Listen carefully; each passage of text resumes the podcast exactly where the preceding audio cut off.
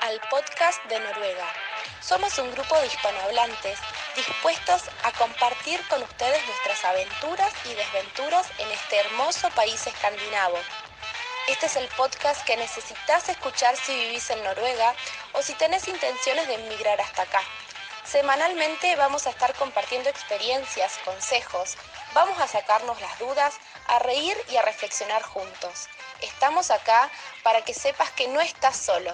Muchísimas gracias por escucharnos y nuevamente bienvenidos a todos. Bienvenidas, bienvenidos, bienvenides. Qué lindo estar otra vez con ustedes. Hoy nos acompaña en la mesa Carlos de España, Floria de Argentina, Rodrigo de Chile y Marcela, quien les habla también de Argentina. ¿Cómo andan? Bien. Muy bien. Gracias por acompañarnos hoy. Buenos días, buenas noches, buenas tardes, depende a qué hora nos escuchen. bueno, hoy tenemos un hermoso tema para empezar a, a, pensar juntos. ¿Qué traer a Noruega y qué no traer a Noruega? Las dos cosas son importantes. ¿Qué no traer puede ser casi tan importante como qué meter en la maleta? Y para eso estuvimos pidiéndole a amigos, conocidos y hispanohablantes en general que nos comentaran qué se trajeron, por qué se lo trajeron y qué recomendaciones nos pueden dar. Aquí va el primer audio, que es de Alan de Argentina, y ahí lo comentamos. Una de las cosas que creo que tenemos que traer a Noruega, sí o sí, cosa que si no nos podemos arrepentir, es los libros que queremos leer en español. Es algo que seamos totalmente familiares con leer en inglés. Me pasó mucho antes de animarme a empezar a leer en inglés que quería leer libros en español este, y comprarlos por Amazon era un parto, por lo que costaban los envíos, por lo que tardaba. Entonces, traerse por ahí dos, tres libros que nos gusten, aún si tenemos el Kindle, no es lo mismo que tener el libro en papel. Y capaz que con tres, cuatro libros tira para un año. Está bueno el dato ese, ¿no? Sí.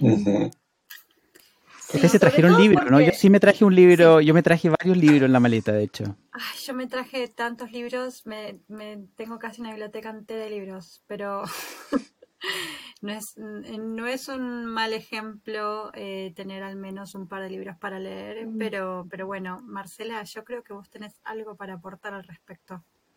Sí, para empezar, me, me, parece genial esto de traerse un par de libros porque eh, también es un refugio, ¿no? Como esto de refugiarse en nuestro idioma, en, no sé, en un autor que, que nos guste mucho o de nuestro país, o esa sensación de, estar en casa, por ahí la lectura es, un, buen refugio. Y con respecto a eso, está buenísimo lo que dice Alan, y también eh, se puede... La, el sistema de bibliotecas de Noruega es maravilloso eh, y en todos los pueblos hay una biblioteca. Está la Nacional de Oslo, que es una locura de hermosa, pero cada pueblo tiene su biblioteca y la membresía es nacional. Entonces, incluso si yo me pido un libro en Oslo y después me mudé, viajé, lo que sea, puedo devolver ese libro en la biblioteca de Trondheim, de Tinset o del pueblito donde estés. Y algo muy interesante también es que te dan eh, una tarjetita de membresía, hay una aplicación, podés buscar los libros y podés pedir libros que vos quieras leer, incluso en otros idiomas, eh, incluso en español.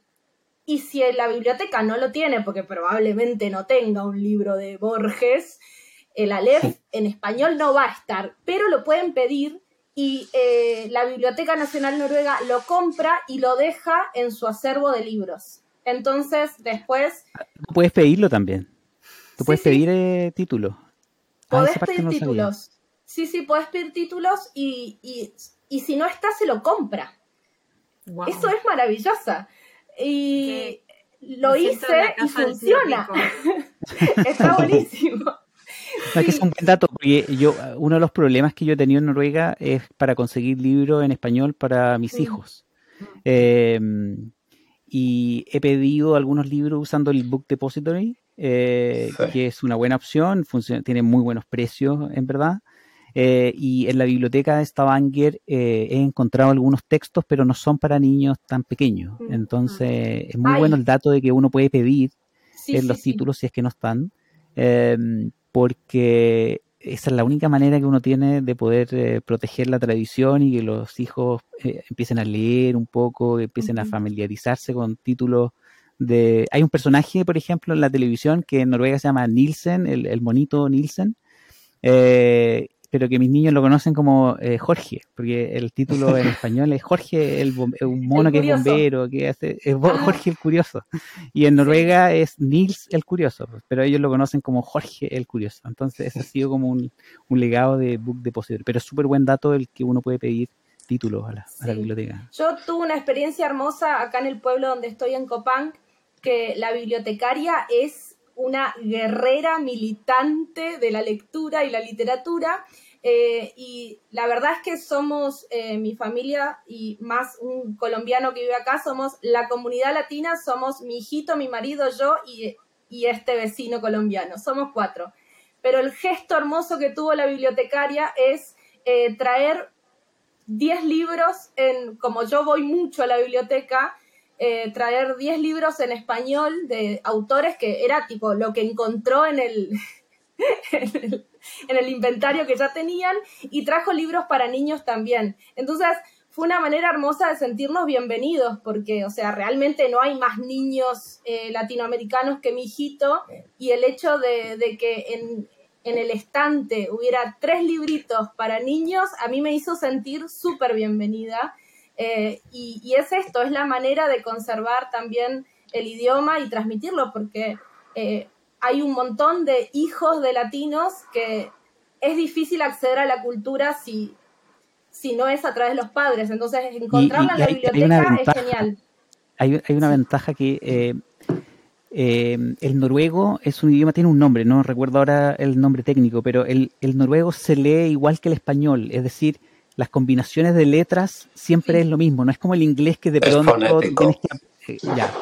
Mm. Y eh, entonces lo que los niños aprenden para leer noruego es súper fácil que lo utilicen porque es lo mismo para leer el español, salvo que tienen que aprender algunos sonidos, eh, algunas combinaciones diferentes como la CH o la L o la ñ, por ejemplo, que, no la tienen en noruego, pero todo lo demás les sirve. Entonces, la transición para poder leer un libro eh, al, en español eh, para niños que, están en el jardín infantil o en el colegio en Noruega es, mucho más fácil que de otros idiomas como el inglés. Así es que...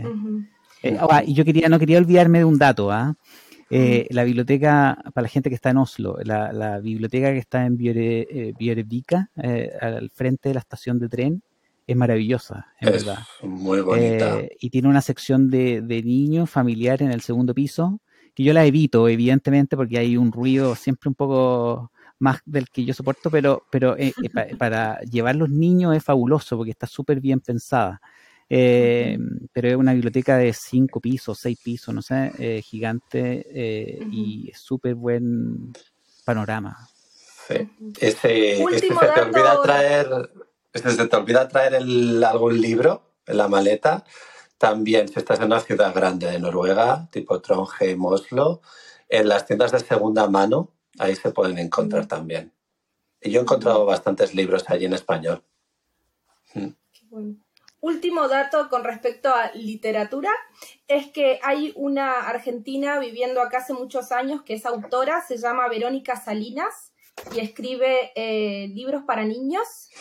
Eh, y ella está como titular de el no me va a salir en noruego, en el Instituto de Literatura Infantil y es una genia. Eh, yo me pedí libros de ella y hay un libro que tiene, eh, o sea, está en noruego y en, y en español. son poesías para niños, muy lindo e ilustrado, así que también búsquenla, Verónica Salinas, y lo súper interesante también es que la caligrafía que usa eh, los libros es apto para chicos con dislexia. Así que es todo lo que está bien en un libro de niños. Hermoso, me encanta. Sí, yo tengo un libro de Verónica Salinas que todavía no empecé a leer, que me regalaron la semana pasada, eh, que se llama Og y que está en noruego, eh, que incluso lo citan en el libro del nivel B1 de Stein Postein. Eh, tiene una poesía que menciona el dulce de leche, entre otras cosas, Así que definitivamente eh, me sube la autoestima ir a clase y encontrar que en el libro de, con el que me enseña en noruego hay una poesía en noruego de una argentina que menciona el dulce de leche, todo lo que está bien. bueno, vamos con el segundo audio. Vamos con el segundo audio. Carla de Perú. Hola, soy Carla de Lima, Perú, y cuando vine a Oslo, Noruega, lo primero que me traje fueron mi ají amarillo, mi ají panca, mis sazonadores, mis cubitos Maggi, sobre todo de cerdo, porque acá no hay mucho como para poder sazonar las menestras. Eh, lo que sí me faltó fueron em, el maja blanco para poder hacer alfajores, porque acá no hay, o si hay, es muy caro. Y canela en, tubitos, que acá no venden mucho, mucha cantidad que digamos. Eh, lo que también me traje, ¿sabes qué es? El, chocolate en barra para hacer chocolate caliente peruano. Y muchos, muchos test que me ayudaron bastante para, por ejemplo, temas de digestivo, eh, sobre todo los baguasana, de muña, asma shilka, antigripal, eso para mí es esencial. Y por último, eh, traje polares, pero la verdad es que calentadores polares no sirven porque se mojan cuando uno sale y suda. Así que eh, sí recomiendo que lo compren aquí en Oslo, los, eh, los calentadores de lana. Sí, es muy, muy importante. Eh, perdón, duda. vi que Floria entendió el calentador. Cuando dijo calentador polar, yo me imaginé como una estufa, pero no es una estufa, ¿no? No, es un, es como, es un tipo de tela sintética que usamos mucho en Latinoamérica, no sé si estará de moda acá o si tiene un nombre distinto en alguna otra parte del mundo, que verdaderamente acá en Noruega uno descubre que lo que más abriga son las telas que no son sintéticas. No, sobre eso yo tengo, yo puedo escribir un tratado. mi, mi, mi, mi señora me retó completamente, por años me retó sobre la ropa que yo usaba y yo, obvio, no, no le ponía atención, la dejaba hablar, gritar. Y cuando llegué a Noruega, todo tuvo sentido. Como que claro, las capas. Entiendo. bueno, explica un poco cuáles son las capas. Primero la térmica, ¿no? No, claro, pero por ejemplo en Chile nosotros eh, desde niño, desde yo tengo recuerdo, usaba unas camisetas blancas de, de, algodón. Mm. Eh, que, que para que la gente entienda es como en las películas de Tom Cruise, que siempre anda como con una camisa, una polera blanca debajo de la camisa de militar. Es como esa, en el fondo. Y, mi señora me preguntaba, insisto, por años, cuando estábamos viviendo en Chile, me decía, pero ¿para qué usas esa polera? Y yo le decía, no, pero si hace frío, en verdad. Y bueno, hasta ahí yo dejaba la conversación, no quiero seguir discutiendo, es una tradición familiar. Cuando llegué a Noruega, entendí que el algodón eh, eh, no es lo peor que puedes hacer para el frío. Lo único que te funciona es la lana. La lana tiene que ser la primera capa en tu cuerpo porque incluso mojada, ese es el gran truco. Incluso mojada con el sudor o con, cuando la lluvia se pasa la parca, digamos, eh, la lana incluyendo cuando está mojada te sigue manteniendo la temperatura. el algodón no, el, el, algodón te congela. Entonces por eso que tú jamás puedes usar algodón si que tu objetivo es combatir el frío. Digamos. Así es que. Mm, Anotado. Yo no la tenía tan clara, ¿eh? calzoncillos de lana, eh, polera de lana y gorro de lana todo de lana. Es muy importante, todo de lana. Y, y bueno, el, lo, otro que menciona son eh, lo específico de lo que uno quiere comer y que quiere mm. conservar en su dieta cotidiana dentro de lo posible. Uno no se puede. Yo no me puedo traer 20 kilos de alfajores, pero me puedo traer algunos, ¿no? Em, eh, es importante. No, pero la, la, la, el, el, equipaje de, de Calda, yo me lo imagino, era. Enorme, ¿no?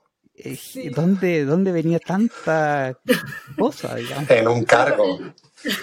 La, cultura gastronómica peruana es de admirar porque mm. tienen los mejores sabores, las mejores combinaciones de toda Latinoamérica y no creo que se pueda discutir eso. La comida peruana es deliciosa. es, la mejor. Y yo entiendo todo lo que se trajo, eh, Carla, porque si porque aparte lo usa para cocinar en su día a día. Yo la verdad que no soy tan original ni tengo tanta idea, ni la mitad de las cosas que mencionó las conozco, eh, pero sí entiendo que, lo usan como para comer todos los días. Y algo que sí extraño, eh, pero esto es porque eh, en Argentina yo soy de Misiones, que es en el interior, en la frontera con Paraguay y Brasil, es que hay un yuyo para todo, hay un tecito para todo. ¿Te duele la cabeza? Tal yuyo, té de tal cosa.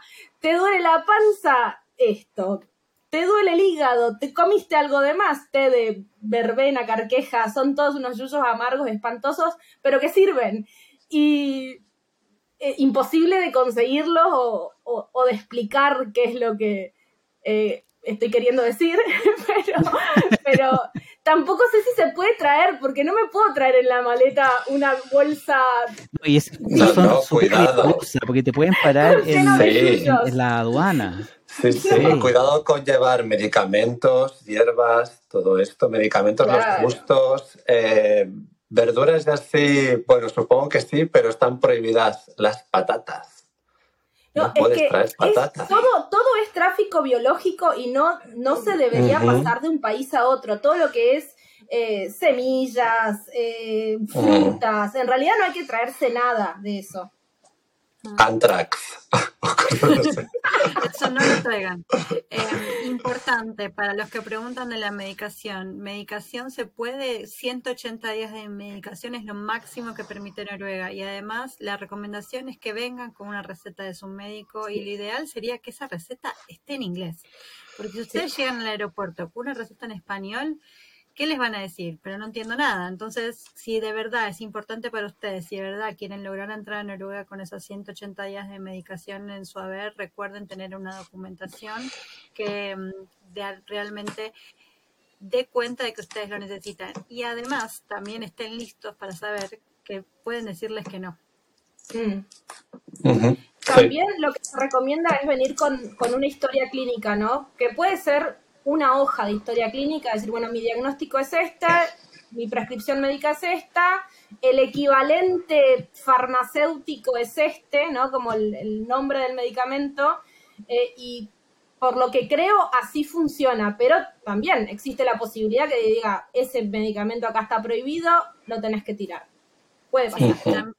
En mi eh, experiencia, a mí nadie me revisó nada, entré todo lo que quise y más de 180 días esto, si es verdad o no, lo, sabe Dios y la Virgen. Eh, yo cuando escucho a, Carla me siento súper eh, casi que humillado porque eh, trajo cosas tan ricas como tan sofisticadas. Y yo recuerdo que en mi, en, mi, en mi maleta venía, bueno, ropa, cosas así yo me traje cinco paquetes de ramitas con queso, que es algo que cualquier chileno que esté escuchando esto va a saber exactamente a lo que me refiero. Son unos snacks que tienen queso, como el nombre lo dice, y que son lo más tóxico del mundo. O sea, uno, por cada paquete que se come, uno pierde un año de vida por lo bajo. O sea, yo me traje cinco años de vida menos. Eh, pero son exquisitos, en verdad. Y, y yo he conocido muchísimos chilenos que trae super ochos, que son unas cositas de chocolate, y ramitas de queso. Eh, pero claro, al lado del, del, de la maleta culinaria de Carla, es una vergüenza. Sí, sí, yo también me traje mucha comida porque como no puedo comer gluten, y en España tenemos un supermercado que es maravilloso para eso, que quien me escucha de España sabrá lo que es Mercadona, eh, pues me traje todo lo que sabía que no estaba aquí, eh, que era como el pan rallado, cosas muy específicas para cocinar, caldos concentrados que suelen tener a veces trigo y cosas así. Así que sí, mm. hay que tenerlo en cuenta, que aquí lo del gluten free no está tan, tan bien. Uf. Sí. Bueno, sigamos con el siguiente audio, a ver qué más nos cuentan. A ver si alguien supera la super maleta de Carla que se llevó todos los trofeos. Vamos con Luz de España. Una de las cosas que creo que es un indispensable en la maleta si vas a ir de viaje a Noruega, independientemente de si vas de turismo o a quedarte, o incluso si vas en verano, es em, una chaqueta impermeable. Nunca está de más tenerla a mano, además si llueve mm, no es lo mejor quedarse calado y sobre todo es indispensable si estás en la zona de Bergen. Cierto, donde llueve más. Lo primero que yo necesito es que Carlos me explique quedarse calado, ¿qué es eso? Ah, vale, es cuando el impermeable ya no soporta, bueno, ya no repele más el agua y entra el agua dentro y te mojas. No sé cómo se diría en español de Latinoamérica. Empapado. Empapado. Sí, sí, sí. en España también. Sí, sí, sí. Que, eh, bueno, ella mencionó Bergen y mm, yo, yo, yo vivo en Stavanger, que es una versión levemente inferior. Creo que Bergen tiene el récord de 92 días, si no me equivoco. Alguien me puede corregir. Eh, con lluvia. Digamos, llegó hasta el día 92 en que todos los días hubo lluvia, el día 93 hubo sol y el 94 volvió a llover. Y, creo que es así la historia. Y, se sienten muy orgullosos la gente de Bergen con su récord. Eh, y Stavanger nunca ha logrado superarlo, pero, pero mi, mi experiencia con la lluvia fue, eh, fue espantosa, porque yo le decía a mi amigo en Santiago que en Noruega la lluvia, yo iba al supermercado y la lluvia estaba en contra, volvía del supermercado y seguía estando en contra y caía de arriba, caía de abajo. Mi amigo me decían, pero Rodrigo, ¿cómo va a caer de abajo? Y un día se nos pasó el agua en el techo de nuestra casa y vino el carpintero. Y el carpintero me, me contaba de que la lluvia, que con el viento, la lluvia subía y yo yo dije, yo tenía razón, acá sube la lluvia, aquí cae hacia arriba también. Y, yo lo pensé y le dije, sí, tenía razón. Eh, y, claro, con el viento y, subía la lluvia y por eso que se... Es que la lluvia es tan finita que claro, sí, hace eso. Sí, no, y es muy, es muy fuerte. No sé cómo es la lluvia de Bergen, pero en Stavanger, eh, eh, digamos, tú tienes que salir con una parca impermeable, el paraguas no sirve por el viento porque te lo destruye y uno necesita pantalones de agua porque de lo contrario tus pantalones quedan el camino de la casa al bus y queda estilando. No sé, no, no os traigáis paraguas a, Noruega porque el viento aquí es constante, se te va a romper, a no ser que sea un super paraguas. Eh, mejor un chubasquero, un impermeable y, y, ya está. Como todos los noruegos. Con un paraguas. Mm. Sí, sí, sí. como Mary Poppins, salí volando con el paraguas. yo, una vez vi una, latina, yo, yo una vez vi a una latina en la calle peleando con el paraguas, estuvo, no sé, dos minutos intentando que el paraguas volviera a su posición original y mientras se mojaba y sí, fue... No lo traigo, Solo va a ser el ridículo en la calle con el paraguas y no va a servir absolutamente de nada. Exacto. Vamos al siguiente audio. Ah, perdón. Flori. Tengo un dato. Eh, desde el 29 de octubre de 2006 hasta el 21 de enero de 2007 llovió 85 días consecutivos en Bergen. 87, no 92, eran 87 días. no, perdón, 85 días desde el 29 de octubre de 2006 hasta el 21 de enero de 2007. Imagínense todos los que viven en otros países. 85 días seguidos de lluvia. Listo. Me mato. Yo, creo que eh, eh, merecen como un, eh, una, una, especie de condecoración a la gente con, más aguante, ¿no? con más resistencia climática, los de Bergen. Bueno, ellos dicen, ¿no? Que el famoso dicho de que no, hay mal clima, sino que es solo mala ropa.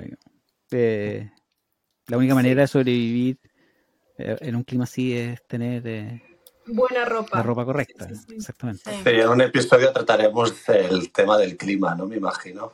Sí, sí, por favor, me tienen que enseñar a vestirme, porque se me viene el primer pues invierno acá y tengo que aprender eso de las capas, que voy a terminar siendo una cebolla, no sé cuántas capas son. En el supermercado, en el supermercado venden por lo menos unos calcetines.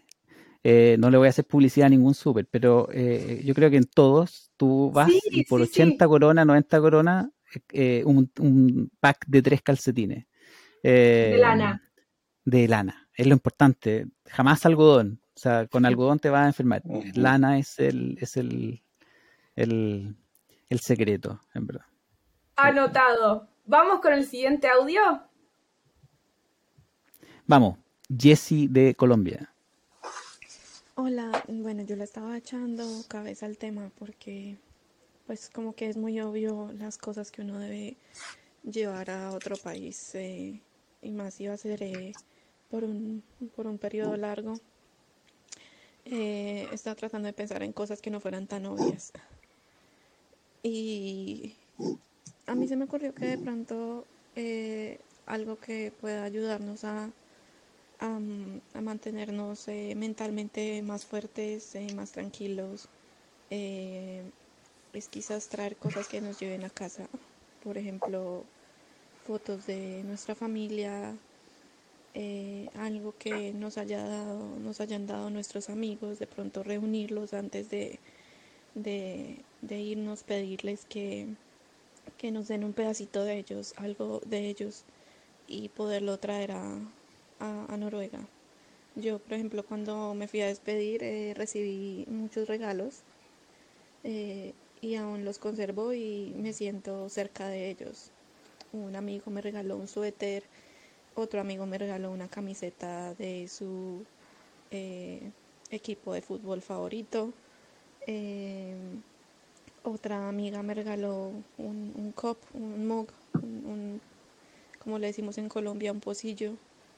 Eh, también recibí un dibujo muy bonito, eh, cosas que son muy útiles y, eh, y me recuerdan a, y me, me, mantienen cerca de ellos y hace que esos momentos en que nos dé el homesick sean un poco más llevaderos que, que entendamos que, que a miles de kilómetros eh, los podamos tener eh, eh, de cierta manera y, más simbólicamente cerca.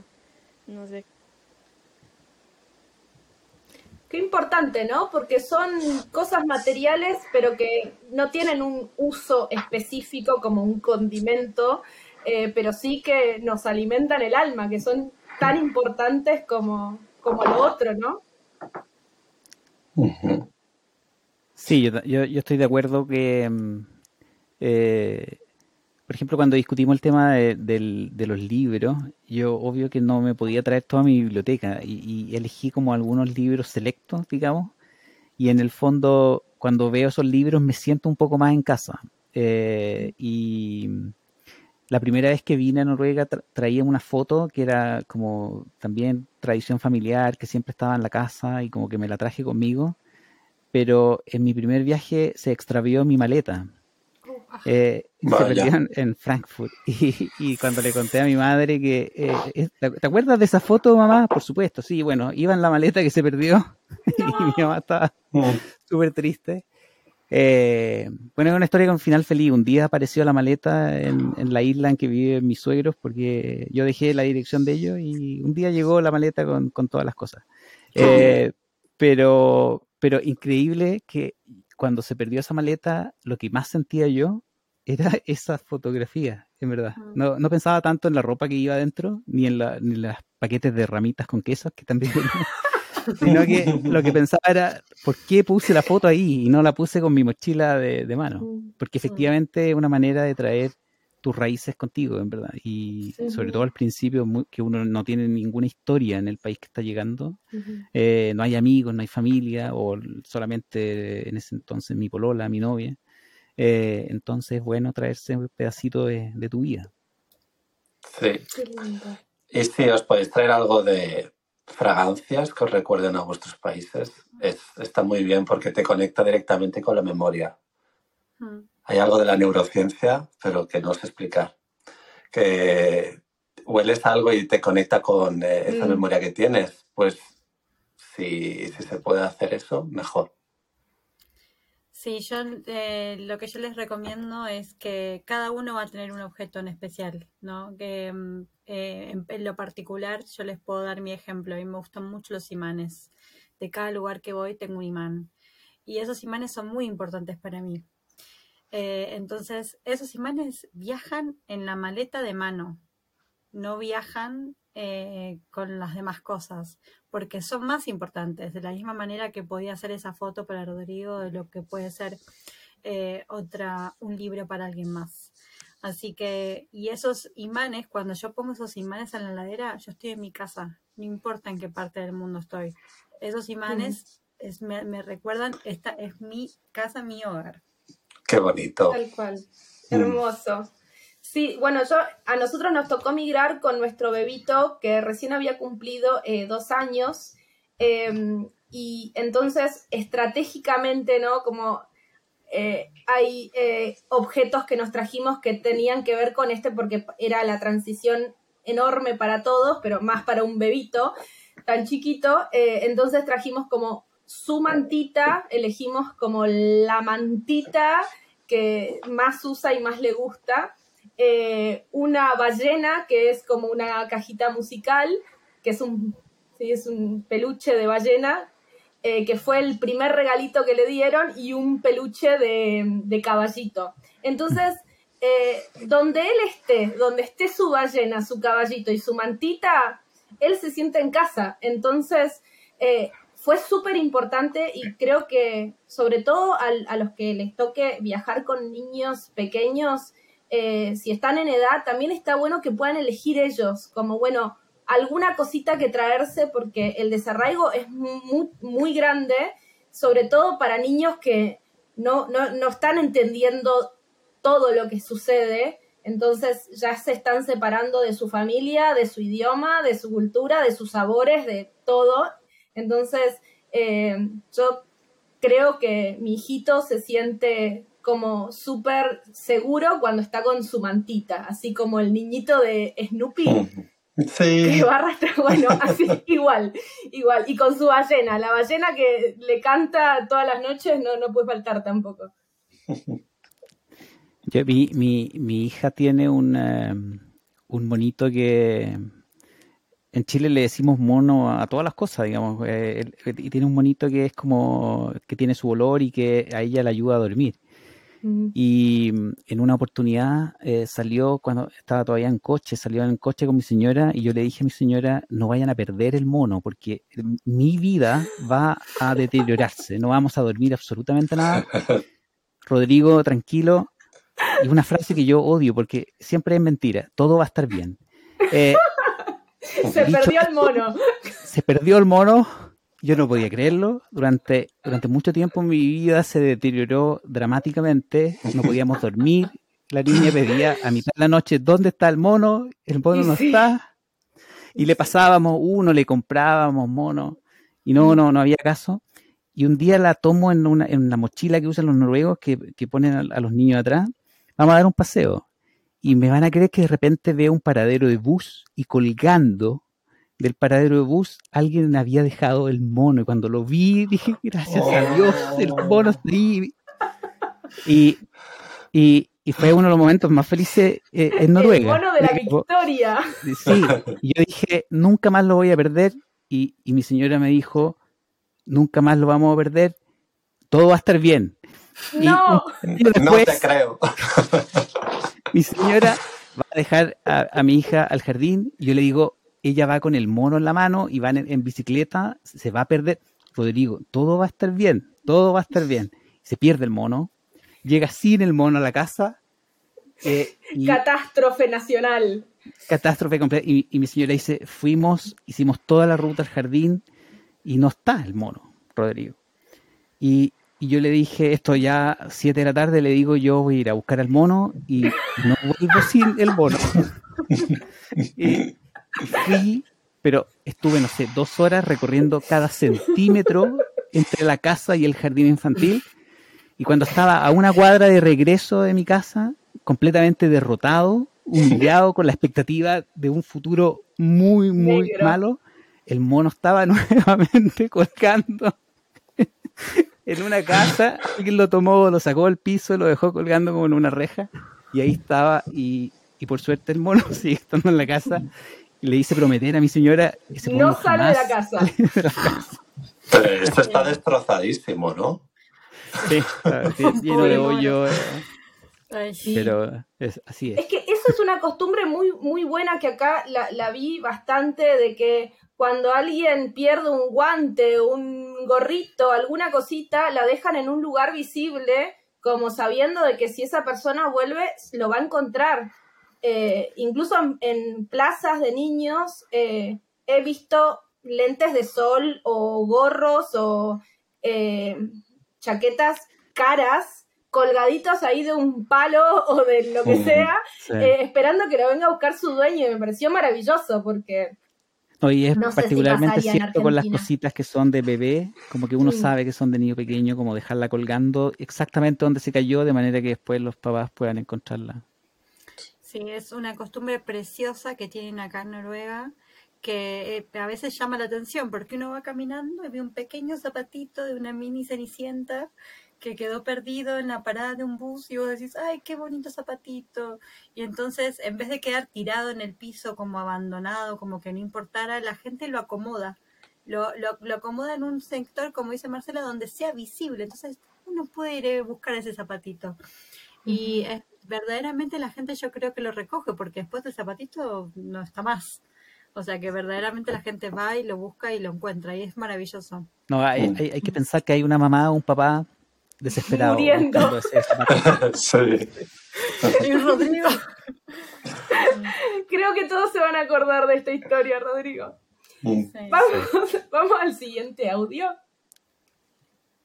Sí, habíamos, estado con Jesse de Colombia, ahora es el turno de Marina de Argentina.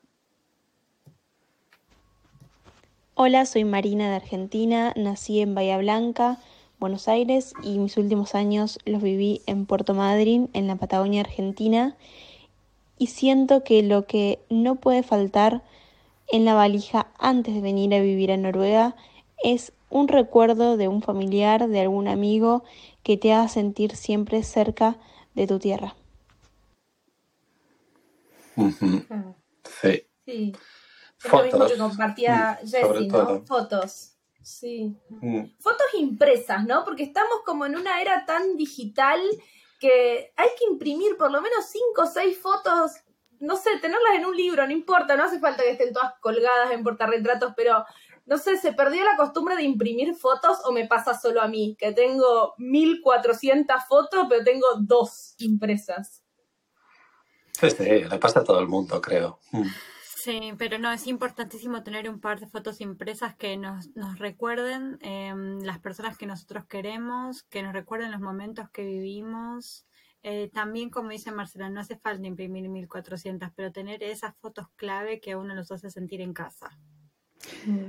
A mí, eh, cuando yo me vine, una amiga me regaló eh, una biografía de Carlo Ancelotti. Yo soy fanático del fútbol. Ancelotti es como un técnico famoso, exfutbolista.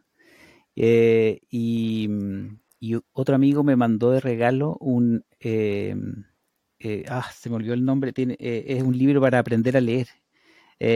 pero es, no sé si en toda Latinoamérica, pero en Chile es como, es el mismo libro que desde los años 30, 40, es como, hasta como con las mismas fotos, digamos. Y yo recuerdo cuando aprendía la palabra pipa a leer, como, y, y mi amigo me lo mandó, obviamente como con un saludo, y, en el fondo es como emocionante porque ese es el libro que yo uso con mis hijos para que ellos como que vayan interiorizándose con palabras y cosas así. Entonces, eh, es difícil tener a los amigos cerca. Yo tengo, eh, la, no sé si la suerte o la mala suerte de que una parte importante de mis mejores amigos no vive en Chile. Ya también, también se mudaron. Tengo un muy buen amigo en, en Miami, otro en Londres, que está relativamente cerca. Eh, tengo un amigo súper cercano en Shanghái. Entonces la gente tampoco voy a Chile y tampoco puedo juntarme con mis amigos más cercanos, en verdad, o no con todos ellos. Así es que tener como regalos cosas que con las que uno ha compartido y las fotos impresas. Está, mm, hay un lugar que se llama eh, Japan Photo, no tengo ninguna comisión, ningún link afiliado con ello. Eh, no es barato, uno tiene que trabajar varias horas para imprimir fotos. Eh, pero, pero se puede, yo he impreso varias fotos precisamente porque no es lo mismo cuando están en el computador que cuando están colgadas en la pared. Mm. Qué lindo. Bueno, vamos con el siguiente. Eh, el nombre, el chico de Nicaragua, es Frank, ¿no es verdad? Sí. Eh, Frank de Nicaragua. Bueno, lo primero que yo empaqué en mi maleta fue ropa para el frío. Aunque en nuestros países, en, la, en Centroamérica, no hace mucho tanto frío que la ropa que uno usa allá es como para usarla acá en el verano. Pero lo demás fue mi pasaporte. Vendí todo lo que yo tenía. Tenía una motocicleta, que era lo único que tenía de valor. La vendí, me dieron un poco de dinero.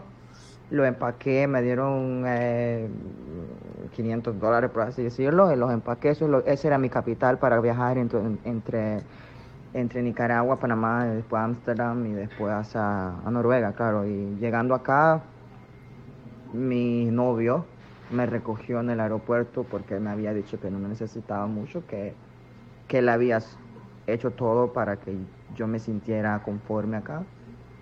Bueno, y no empaqué mucho, solo ropa que posiblemente me, me, hubiese, me, me ayudaría acá, pero en realidad era la ropa muy muy... Em, no era tan caliente, por así decirlo, o sea que nunca la usé. Por y bueno, no me traje mucho, las ganas de, superarme en este país fue lo que me, lo que me traje en realidad de, Nicaragua. Sí, Frank es un eh, afortunado por venirse con solo 500 dólares. Hermoso, amamos a Frank. Que, cuente el secreto, ¿ah? porque efectivamente es un país que... No, pero el tema de la ropa, eh, no, no, no, no traiga ropa de invierno. No, si, y yo, es de Nicaragua, yo eh, eh, recuerdo que ¿Cuánto hace eh, de frío en Nicaragua? De, ¿Cuál será la media? 25 grados. El invierno debe A veces ser... prejuicio, de pronto, de pronto es helado, no sé, pero. No, no sé, no, pregunto, Es, pregunta, no, no, no, no es juicio. La verdad no tengo idea porque lo, toda la gente que yo conozco de Brasil, de mm. Colombia, de Venezuela, de Ecuador, eh, el frío es un tema, es, es un sufrimiento mm. porque efectivamente. Eh, digamos, acá, acá en Oslo las temperaturas bajo cero ya en el invierno se hacen frecuentes. Vivir todo el día bajo cero es, es como estar metido en el, en el, refrigerador, digamos, todo el día, viviendo. Y, y no, yo eh, y, no tenemos cultura, de, de verdad, eh, los noruegos entienden cómo hay que vestirse para evitar, eh, evitar el, el frío. Tengo acá el dato de del el invierno más frío en Nicaragua. Esto fue en el año 1985 y la temperatura media fue, tambores, 25,1 grados eh, toma, he dicho 25. Ganó Carlos. Claro, pero claramente la ropa de invierno nicaragüense. Eh, acá en Copán, en el pueblo donde yo estoy, claro, 25 es el máximo y la gente está muriendo de calor con 25 grados. No, si eso es un invierno, claro. No, no, no. Pues rápida, Floria. Buen, dato ese. Año 80 y, ha pasado su tiempo. ¿ah? Y parece que el cambio climático no, no va, en la otra dirección con las temperaturas.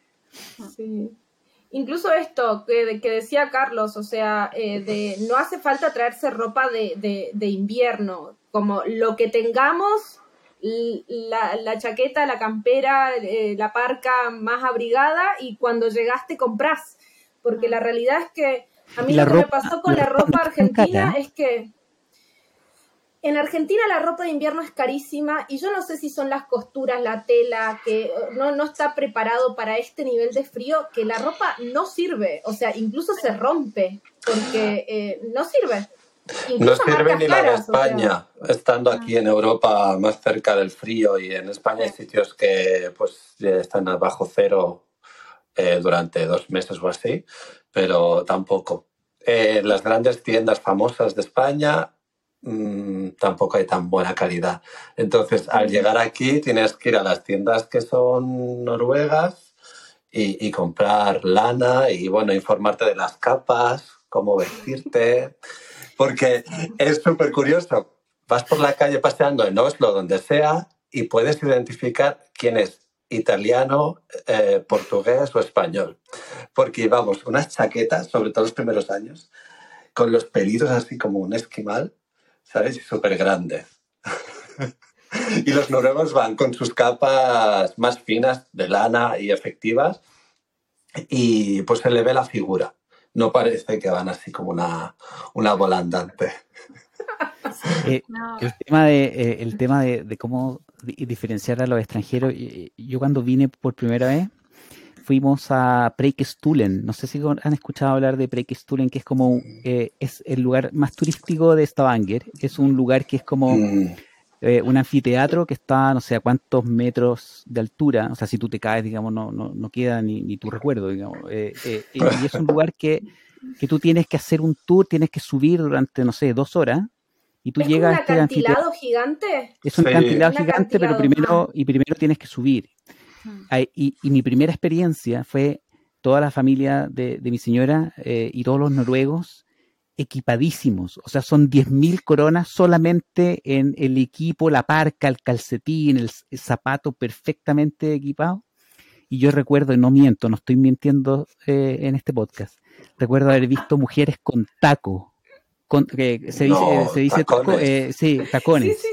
Mujeres con tacos, jeans, preciosa, digamos, mujer, pero en, el lugar menos idóneo para andar con tacos, o sea, lugares con barro, e, ese taco se hunde y no vuelve a salir jamás. Em, eh, y yo no sé qué fue de esa gente, no, los vi cuando volví, porque uno sube y después tiene que bajar de nuevo. Pero esto un eh, helicóptero era porque tenían que rescatar a esa persona. Probablemente, digamos. Y, y claro, eh, y, y, para no decir que eran de España, eh, eran de Italia. Eso. Por ahí. O era Argentina, porque hay, hay, hay, mucha que usa mucho taco y no, sí. Pero la elegancia. No, pero era suicida, era absolutamente ah, suicida. ¿sí? este es un lugar que hay un momento en que tú tienes que escalar como araña eh, en las rocas. Y, mi señora tuvo la idea cuando nos casamos de vinieron dos personas de Chile y el regalo fue sacarlos a pasear a Breakstone y una de, de, nuestra amiga está a punto de morir, digamos, en la mitad de no. No, me, no, me inviten, por favor. bueno, vamos con un audio más. Estamos con los audios. Ah, ya Buenísimo. No, parece falta Nicole. Falta Nicole. Eh, eh, no, no, la tengo. Me, me, tienes que retar, Floria, porque no la, no la dejé anotada eh, a Nicole. ¡Eva! Esta fue, sí la podríamos editar un Con el DJ que olvida, olvida los audios. Eh, no, vayamos a la siguiente sección. Me disculpo con Nicole y, con Floria. El DJ, perdido. Em, yo entonces voy a citar un poco de lo que es. Dale, dale. Eh, les quiero eh, algo importante para todos los que son profesionales, para todos los que han estudiado y se han quemado las pestañas y han logrado obtener títulos. Es fundamental que traigan sus títulos apostillados y traducidos. Ahora me van a preguntar, ¿qué es apostillar? Van a tener que averiguarlo, chicos. Em, simplemente significa que alguien vaya y ponga un sello y diga que es verdad lo que usted, el papel que ustedes tienen en la mano. sí, es como un sello internacional, como que es, válido en distintos países, claro.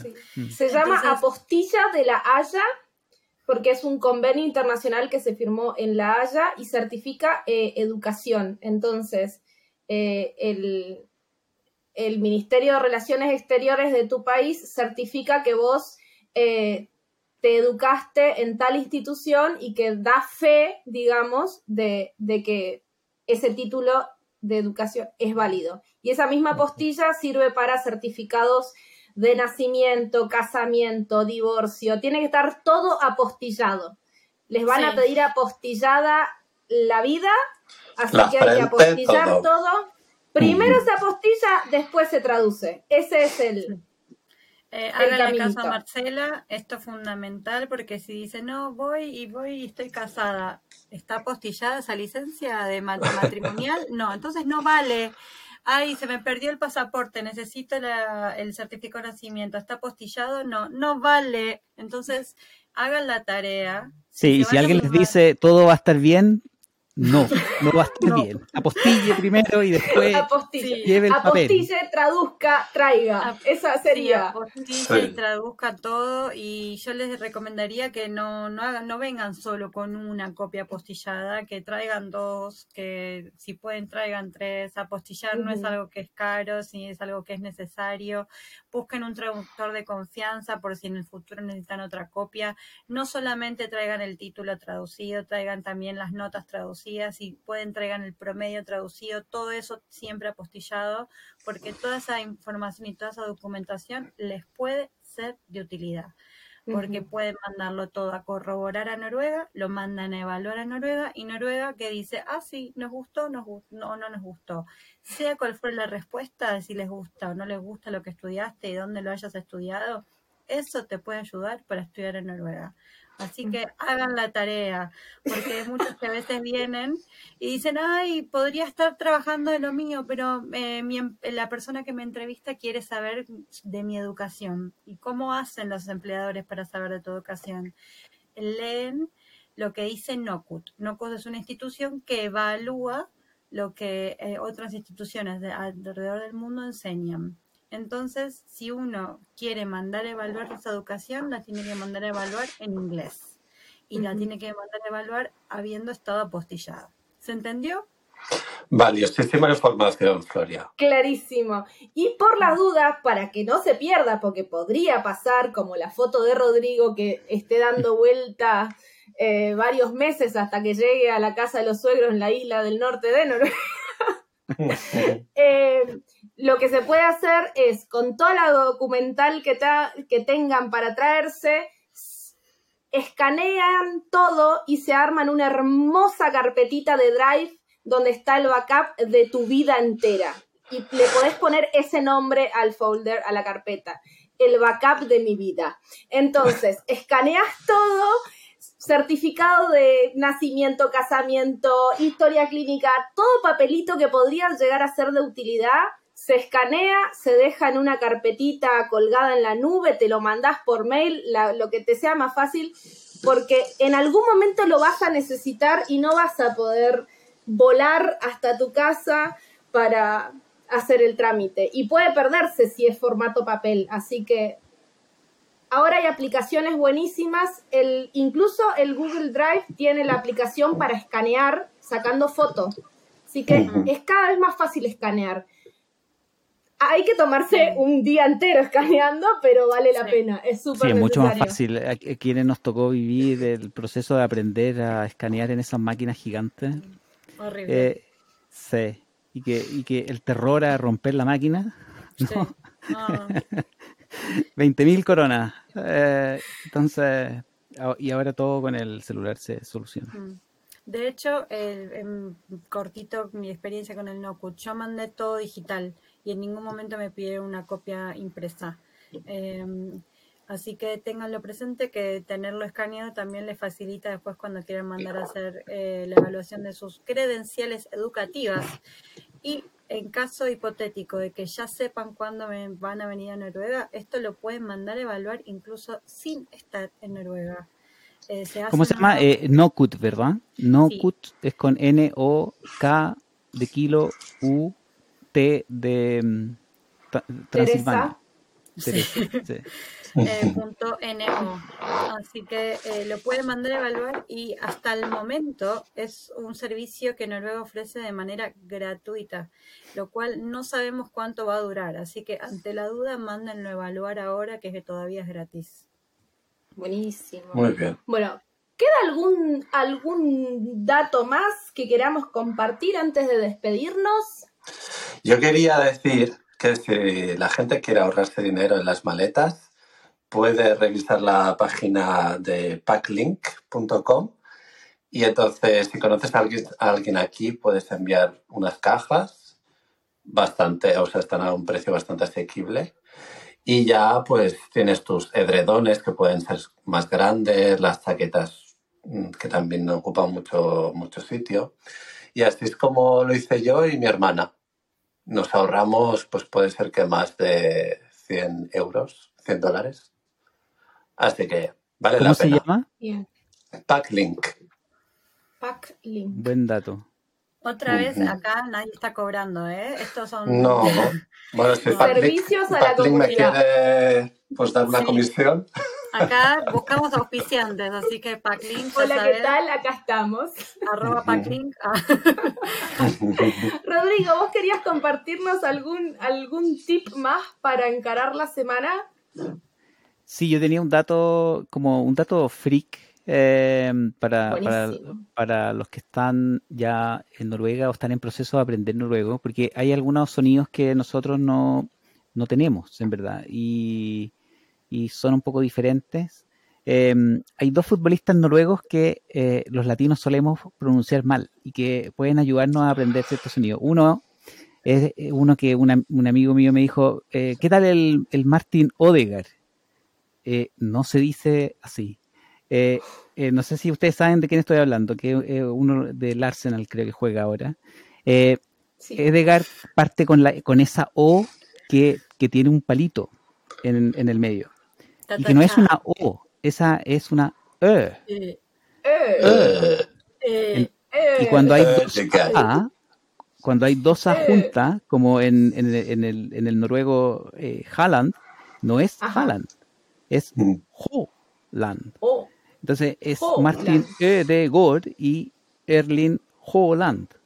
Eh, porque esa doble A a veces para ser más internacional ciertos nombres, la, esa mm. A con el sombrerito arriba, se, a veces se transformaba en dos A mm. internacionales, pero el sonido mm. persiste. Entonces, claro, pasa eh, también que a nivel internacional, como en el teclado, es muy difícil encontrar la O tachada o la A con la pelotita arriba, eh, la manera de suplir es en vez de la O con pelota ponen doble A, en vez de la O tachada creo que ponen OE, ¿puede ser? Sí, correcto. Eh, OE puede ser o EI, no, no recuerdo bien, pero claro, tienen que internacionalizar, eh, tienen que internacionalizar, porque en internet, por ejemplo, cuando tú vas a poner el, un punto .com, no puedes usar las letras, esas letras raras noruegas, entonces tienen que volver todo internacional, es un, es un cacho en verdad, la gente que quiere poner una página con su nombre y su nombre tiene una letra de estas raras. Eh, eh, en Chile decimos un cacho, espero que no suene mal en ningún otro país, de, me disculpo de antemano. Poner los cachos en, la, en, en las letras. Yo no me esperaba encontrarme con más vocales no, no me yo A, E, I, O, U. Eh, me agregaron la, la AE, la, eh, el E, el O. E, yo, yo, tengo, yo tengo casi que un episodio cómico con mi hijo porque siempre yo le digo a mi hijo eh, O, A, U. No, O. U, O, O. No, U. Eh, la O nuestra de oso, los noruegos le dicen U. Claro. Y la U nuestra es O, porque es el mismo sonido. Cuando nosotros queremos decir la U de uva, es U. Un sonido que es impronunciable. Yo cuando hablo no, no logro, tengo que pensarlo y poner la boca y todo. Entonces es, es de verdad un quilombo, como dicen ustedes los argentinos, eh, el, el, deletrear, porque cuando uno llega a la O, tiene que explicar en, en qué idioma lo está deletreando. Porque los ah, noruegos tú le dices O y el noruego te va a escribir una U. Es verdad. Uf, que sí, el agobio, en, en, realidad, el otro día estaba hablando con, mi, con una de mis profes de noruego y me dijo que sí, vas muy bien, vas muy bien, pero eh, tenés un problemita con las vocales. Sí, no, no me digas, sí, ya, ya lo sé. Pero gracias, gracias Iván por recordármelo. Y me dice, bueno, es que vos tenés que pensar que, bueno, son más vocales, ustedes tienen menos, acá nosotros tenemos nueve y además tenemos las cortas y las largas, o sea que, bueno, de, tarea, te dejo que practiques las 18 vocales. 18. ¿No eran 5 suficientes? No, 18. Y nosotros tenemos 5, madre mía bueno. en, eso, estoy, disfrutando de practicar las, las, las 18 vocales.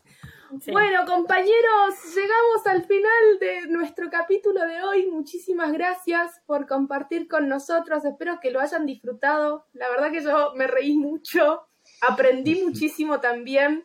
Y bueno, sigan mandándonos audios vamos a seguir eh, mandando preguntas y tratando de, saber qué, qué, nos pasa a los hispanohablantes acá en, Noruega. Así que un gusto y muchísimas gracias. Muchísimas gracias. Chao. Hasta luego. Hasta luego. Nos escuchamos.